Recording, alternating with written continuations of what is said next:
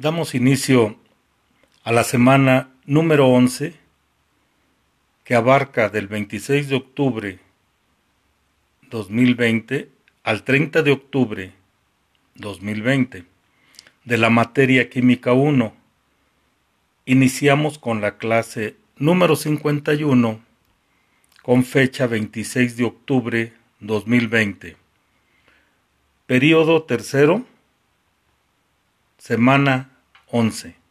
El tema, regla del octeto. Para poder hablar de este tema necesitamos saber la importancia que hay en los metales y no metales. A nuestro alrededor encontramos metales y no metales formando todo lo que vemos, olemos y tocamos. Los empleamos con base a sus propiedades para facilitar nuestras actividades diarias. Por ejemplo, el hierro se encuentra en las estructuras de nuestras escuelas, en la sangre oxigenando nuestro cuerpo, en diversas herramientas que facilitan nuestras actividades en el ámbito laboral, por mencionar algunas aplicaciones. El aluminio de igual manera forma parte de la estructura del pizarrón en las latas de refrescos, en las cazuelas de nuestra casa, en corazas de laptops. Los automóviles lo emplean para aligerar el peso y así ahorrar gasolina, así como la construcción de diversas cosas como invernaderos, veleros de aluminio. Todo esto es de gran utilidad.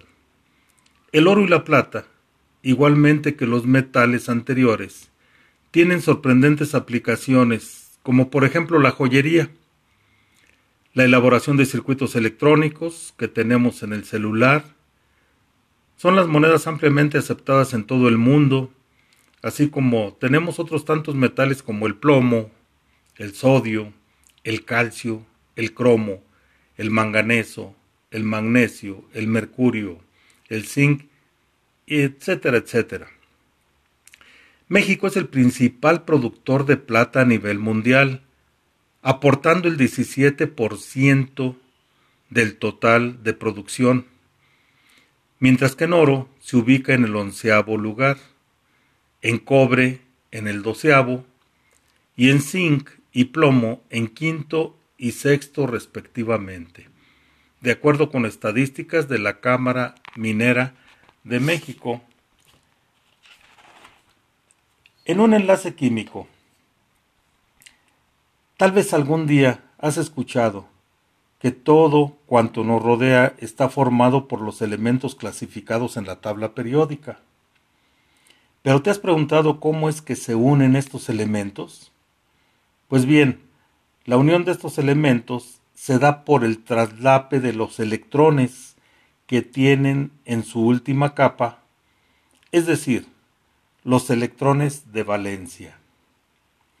Por ejemplo, un átomo de hidrógeno se une a otro por el traslape de sus electrones. Recordando que el hidrógeno solamente tiene un electrón y de esta forma ambos átomos comparten su electrón quedando unidos como dos esferas. De esta manera quedan ambos átomos enlazados. En la regla del octeto, ¿qué sucederá? ¿Tenemos un poco más de electrones? Pues los átomos tratan de completar su última capa con ocho electrones para lograr la estabilidad en el enlace.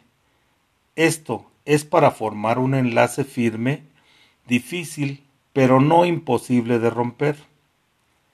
De lo arriba mencionado, se desprende que los elementos al unirse tratan de hacerlo completando ocho electrones en su último nivel de energía. A esto se le conoce como la regla del octeto. Dicha regla fue enunciada por Walter Kossel a principios del siglo XX. Los gases nobles del grupo octavo de la tabla periódica, tienen ocho electrones en su última capa, lo que hace que no se combinen fácilmente razón por la cual se les nombra gases inertes o gases nobles. Ahora, esta regla debe de cumplirse cada vez que se forme un enlace.